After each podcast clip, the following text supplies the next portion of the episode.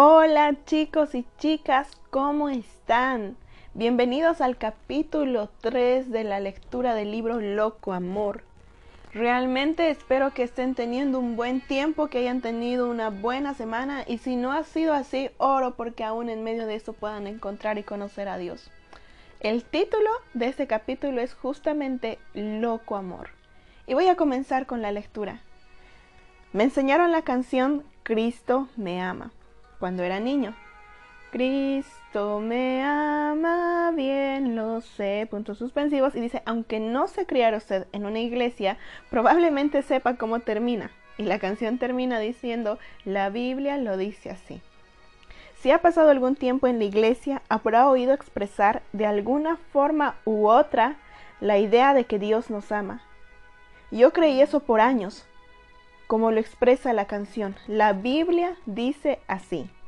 El único problema es que ese era un concepto que me enseñaron, no algo que yo realmente crea que es verdad o que esté implícitamente en mí.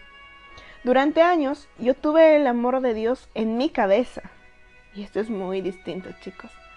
Marcaba la respuesta correcta en el examen sobre cómo es Dios pero no lo comprendía plenamente en mi corazón.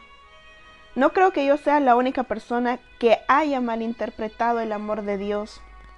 A la mayoría de nosotros hasta cierto grado nos resulta difícil entender, creer o aceptar el absoluto e ilimitado amor de Dios por nosotros. Razones por las cuales no recibimos, no confiamos o no vemos el amor de Él varían según la persona.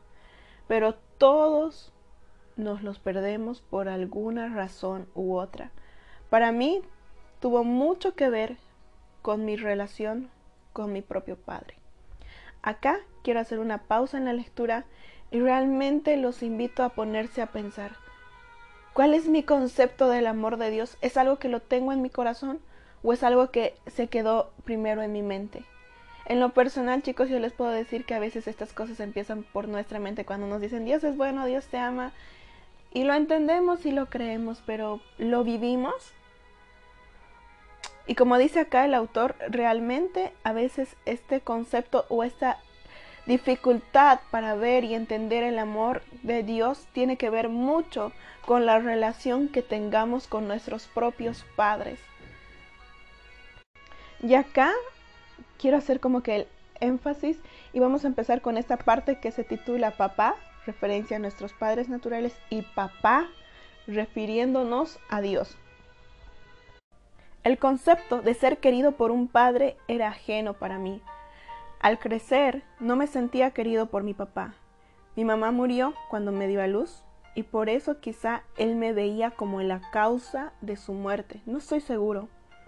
Nunca me mantuve en una conversación significativa con mi papá. De hecho, el único afecto que recuerdo llegó cuando yo tenía nueve años.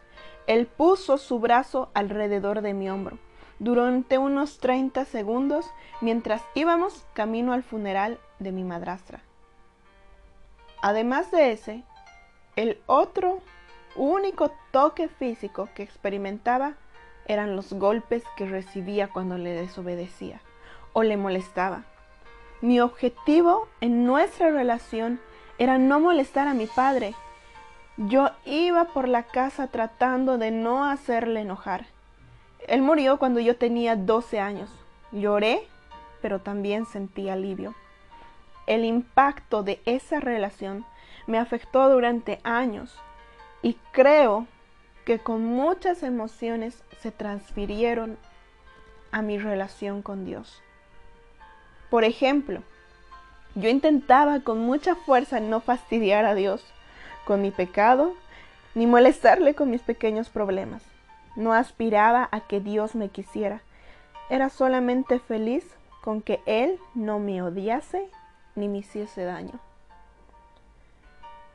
No me malentienda, no todo era malo en mi papá. Y realmente le doy gracias a Dios por él, porque me enseñó la disciplina, respeto, temor, obediencia. También creo que Él me quería, pero no puedo azucarar el modo en que mi relación con Él afectó negativamente mi perspectiva de Dios por muchos años. Afortunadamente, mi relación con Dios dio un giro importante. Este giro cuando yo mismo me convertí en padre. Después de que naciera mi hija mayor, comencé a ver lo equivocado que estaba en mi modo de pensar sobre Dios. Por primera vez obtuve una probadita de lo que creo que Dios siente hacia nosotros. Yo pensaba con frecuencia en mi hija, oraba por ella mientras estaba dormida en la noche, le enseñaba su fotografía a cualquiera que quisiese verla. Quería darle a ella el mundo entero. A veces cuando regreso a casa del trabajo mi niña me saluda y al salir corriendo de la casa y saltar a mis brazos antes de que yo pueda ni siquiera salir de mi auto. Como puede imaginar, llegar a casa se ha convertido en uno de mis momentos favoritos del día. Mi propio amor y deseo del amor de mis hijos es tan fuerte que abrió mis ojos a lo mucho que Dios nos desea y nos ama. La expresión de amor de mi hija por mí y su deseo de estar conmigo es lo más increíble. Nada se compara a ser una verdadera y exuberantemente querido por unos hijos. Por medio de esta experiencia, llegué a entender que mi deseo por mis hijos es solo un débil eco del gran amor de Dios por mí y por cada persona que Él creó. Yo soy solamente un padre terrenal, un hombre pecador, y amo tanto a mis hijos que duele. ¿Cómo no podría confiar en un Padre celestial y perfecto que me ama infinitamente más de lo que yo amaré jamás a mis hijos? Mateo 7:11 dice, Pues si ustedes, aun siendo malos, saben dar cosas buenas a sus hijos, cuánto más su Padre que está en el cielo dará cosas buenas a los que se lo pidan. Dios es más digno de confianza que ningún otro. Sin embargo, por mucho tiempo yo cuestioné su amor y dudé de su cuidado y provisión para mí. Chicos y chicas, acá quiero hacer una pausa e invitarlos a reflexionar conmigo. La relación que tenemos o hemos tenido con nuestro Padre terrenal ha afectado la relación que tenemos con Dios?